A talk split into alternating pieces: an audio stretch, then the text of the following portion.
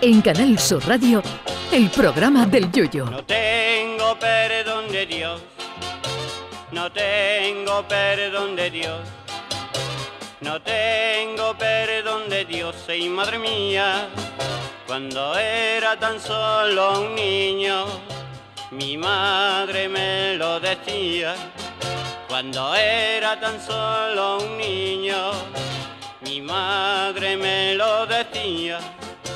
No tengo perdón de Dios, no tengo perdón de Dios, no tengo perdón de Dios. Perdóneme usted, madre mía. Poco a poco vamos conociendo más detalles sobre el nuevo rey de Inglaterra, Carlos III. La última que hemos conocido es que el nuevo monarca ha heredado de su madre Isabel la manera de despertarse. Y es que para los reyes eso de poner la alarma del móvil o poner la radio del despertador para despertarse toda la mañana con Jesús Vigorra no debe ser de la suficiente categoría para ellos. Así pues, Charles III ha ordenado que vaya a despertarlos todas las mañanas a él y a Camila un gaitero, pero no el de la sidra, sino el gaitero mayor Paul Burns que traducido resulta Pablo Arde, el mismo que despidió a Isabel II en su funeral.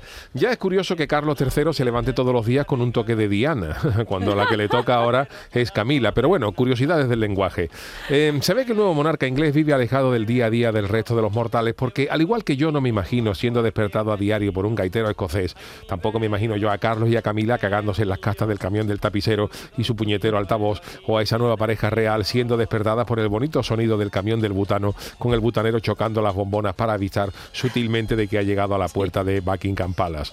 Y tampoco se vayan a creer que el rey y la reina consorte, eh, más bien reina consuerte, se levantan antes que el gallo. Al parecer la hora límite para ser despertado por el gaitero real es las 9 de la mañana, hora en la que un servidor lleva ya como mínimo dos horas despierto para preparar todo el tinglado de desayuno de mis children. O sea que yo podría despertar al gaitero que despierta a Carlos III.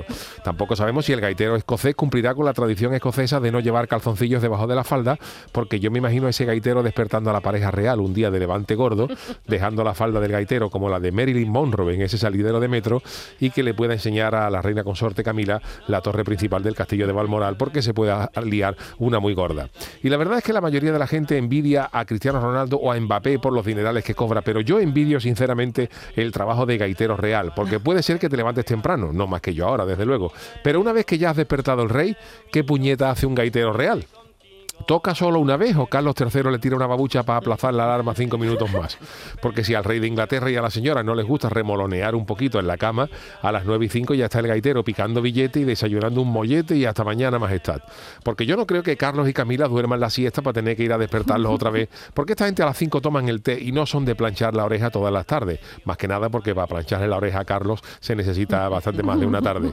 Tampoco sabemos con qué melodía despertará el gaitero cada día a los reyes. ¿Será alguna melodía tradicional? De las Highlands, de las tierras altas escocesas, o se habrá aprendido el gaitero el tono de alarma de los antiguos Nokia en la gaita. ¿Tocará el gaitero el God Save the King o se atreverá algún día cercano ya al carnaval a tocar en la gaita el vaporcito del Támesis?